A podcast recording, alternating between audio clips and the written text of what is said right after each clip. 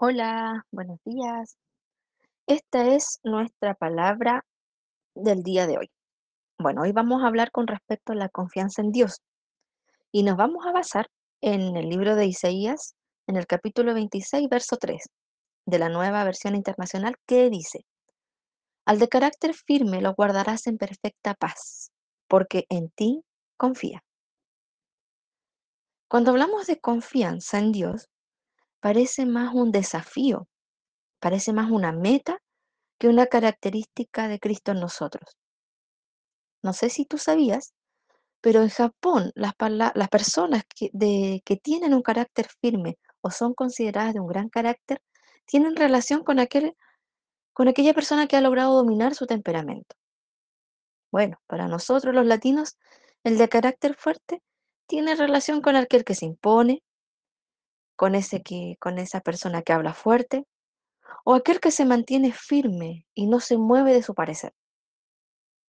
No sé si todos habrán escuchado el, audio que envié con respecto a la perla de gran precio. Vamos a hacer un pequeño recuerdo, un pequeño resumen. El grano de arena que se posaba en la ostra le tiene que hacer una herida y esa y en esa herida es donde va a quedarse el grano de arena para que sea transformado y a pasar de los años se transforme se transforme en una perla de gran valor. La confianza en Dios de la cual hoy te hablo es aquella que nace cuando estamos posados en esa herida que representa a Cristo. Esa confianza que nos traerá muchos más resultados. Será aquella que va a impedir que dudemos. Será aquella que va a impedir que nos envuelva el miedo. Será aquella que no nos vamos a desesperar. Pero para llegar a eso debemos abandonarnos a nosotros mismos. Y eso no se hace a través de nuestra racionalidad, no se hace a través de los conocimientos que hemos adquirido con los años, ni tampoco se hace con nuestras fuerzas naturales. Viene directamente del Cristo que portamos. En el día de hoy te quiero dejar una inquietud para que lo medites, donde quieras que estés en este momento, para que lo pienses y no, pero no lo analices.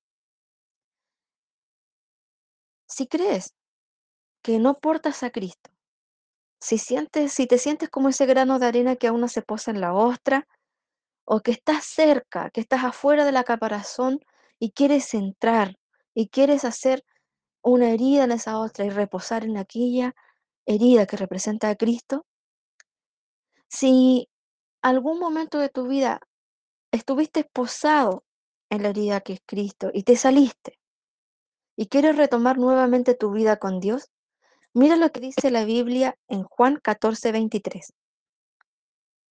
Dice, respondió Jesús y le dijo, el que me ama, mi palabra guardará y mi Padre le amará, y vendremos a él y haremos morada con él. Te invito a hacer esta oración. Señor, te recibo mi vida como mi único Salvador y Señor, para que habites en mí y sea transformado a tu imagen.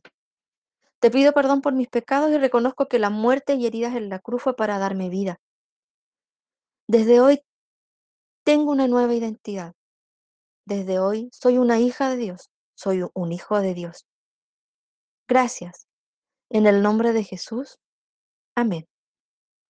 Te dejaré de manera especial un regalo con varias promesas que están en la Biblia que son para ti.